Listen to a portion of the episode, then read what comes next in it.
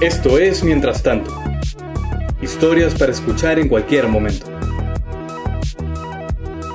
Hoy presentamos Casa Adentro, escrita por Diego Pereira e interpretada por Emanuel Soriano.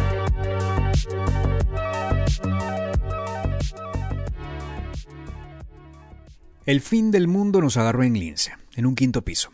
Es el único departamento de esa planta que antes ocupaba el guardián. Eso fue en algún punto de los 70 cuando construyeron el edificio y los ingenieros creían que las tuberías de metal eran una buena idea. En casa somos tres, mi esposa Tatiana, mi hija Camila, que tiene cinco, y yo. También tenemos un gato llamado Fredo, como el peor de los Corleones, que es un absurdo. Su actividad favorita es despertarnos a las 4 de la madrugada para que lo veamos comer. Hace poco, Tati me regaló una foto enmarcada. En ella salgo echado y acariciando al gato, parado sobre mi pecho. Dice que el gato soy yo que así como lo trato, me trato a mí mismo. A Tatiana le encanta moverme el piso con frases como esas, y luego seguir como si hubiera comentado el clima. Fredo fue el único que se dio cuenta, mientras nos caía la cuarentena, de que había otra vida entre nosotros. Días antes lo encontrábamos observando un punto en la cocina y nada lo movía. Recién el domingo, cuando el presidente dijo que estaríamos quince días encerrados, sentí algo rozar mis pies mientras lavaba los platos en la cocina. Tati sintió algo similar el lunes, la noche del martes, Fredo volvió a enfocarse en el mismo punto de la cocina, pero esta vez, tras unos minutos, corrió de un rincón al otro detrás de algo que no alcanzamos a ver. Pensamos que quizás era algún espíritu. Sucede que en los siete años que llevamos viviendo aquí, hemos tenido encuentros cercanos de todo tipo. Pero nuestras teorías esotéricas se terminaron de caer cuando, ya el jueves, Cami dijo que escuchaba algo moviéndose dentro del secreter, al lado de la mesa del comedor. Un secreter, para quienes tienen menos de 50 años, es un mueble que sirve como escritorio y que tiene un huevo de cajones y compartimentos. Tatiana, que andaba a su lado, dijo que también lo escuchaba. Cogí mi escoba y me acerqué a ambas. Nadie respiró. Cuando estaba por decirles que seguro lo habían imaginado, lo escuché. Era un sonido que no había oído en muchísimos años.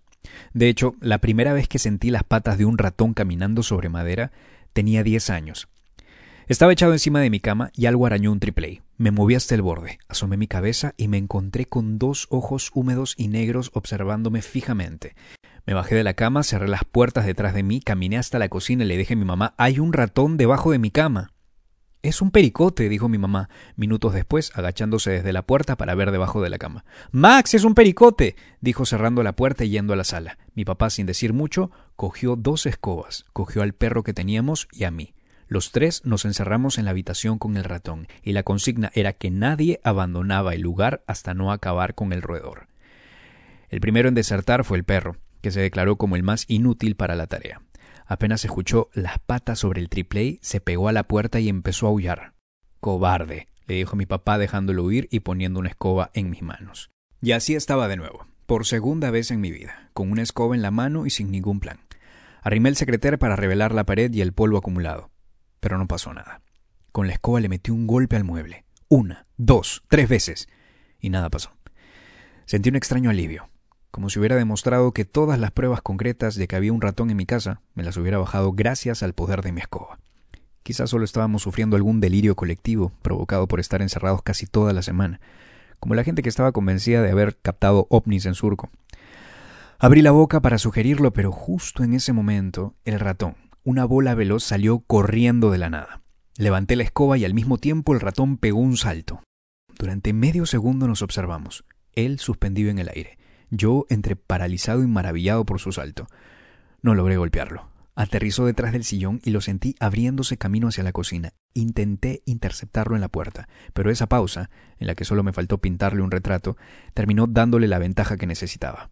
Alcancé a ver su cola desapareciendo debajo de la refrigeradora. Estaba confundido. Si algo aprendí de mi papá es que una escoba y buenos reflejos bastan para acabar con un ratón. Esa vez, hace 22 años encerrado en el cuarto con él, la verdad no hice mucho, pero vi cómo golpeaba la cama con la escoba para que el ratón salga. Luego de un solo movimiento giraba su arma para estampar al roedor contra el suelo. Recuerdo ver la cabeza estrellada del animal. Mi papá trajo el recogedor y se lo llevó de mi cuarto. Tati, viéndome abrumado y derrotado, decidió llamar refuerzos. Para suerte nuestra, su hermano y su mamá viven un piso debajo de nosotros. Fue mi cuñado Paulo quien respondió al llamado. Juntos nos encerramos en la cocina, cada uno con su escoba y acompañados por el gato. Casi como en un déjà vu, Fredo empezó a maullar y rascar la puerta. Cobarde, le dije antes de dejarlo salir. Movimos la refrigeradora y la cocina. Golpeamos cajones, puertas y espacios vacíos, pero el ratón parecía haber pegado un salto a través de un portal interdimensional. Después de todo, estamos en Lince. Tras varias horas, y yo con varios pendientes del trabajo, tuvimos que aceptarlo. Se había escapado, y no podíamos hacer más. Por la noche con Tati limpiamos toda la cocina y le pasamos quitagrasa y desinfectante a todos los rincones posibles. Decidimos clausurar la puerta taconeándola con papel periódico, como para al menos encerrarlo. Pero esa noche no pudimos dormir bien. Ambos vimos al ratón materializarse en nuestros sueños. El más mínimo sonido nos despertaba. A la mañana siguiente, alterado por la mala noche, decidí que lo mejor sería envenenarlo. Entré al mercado, al que en ese momento todavía podías entrar sin tener que pisar una batea de agua con lejía, y fui con la casera de los utensilios de limpieza. Le pagué cinco soles y partí con un paquete de campeón. Ya en casa, mientras hacía bolas con migas de pan y el cebo azul oscuro y lo repartía por distintas partes de la cocina, no podía dejar de sentir de que envenenarlo era desproporcionado. Pero por la tarde un papel cayó de mi escritorio, rozó mi pierna y yo me caí de culo, aterrorizado porque pensaba que el ratón había venido por mí. Ahí comprendí que la paz mental solo llegaría con su cadáver.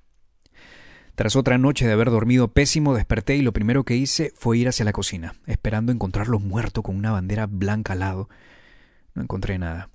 Tati ya estaba harta, así que volvió a pedir refuerzos y esta vez se nos unió, además de Paulo, mi suegra que apareció en el departamento con tubos de PVC de medio metro para cada uno. Recibí el arma, pero empuñé mi escoba. Si la batalla se iba a dar, yo seguiría fiel a mis tradiciones familiares. Revolvimos la cocina entre los cuatro y no pasó nada. Descubrimos las migas ignoradas por el roedor. Sentí alivio de no haber envenenado a un animal, pero también sentí que había gastado cinco lucas por las huevas.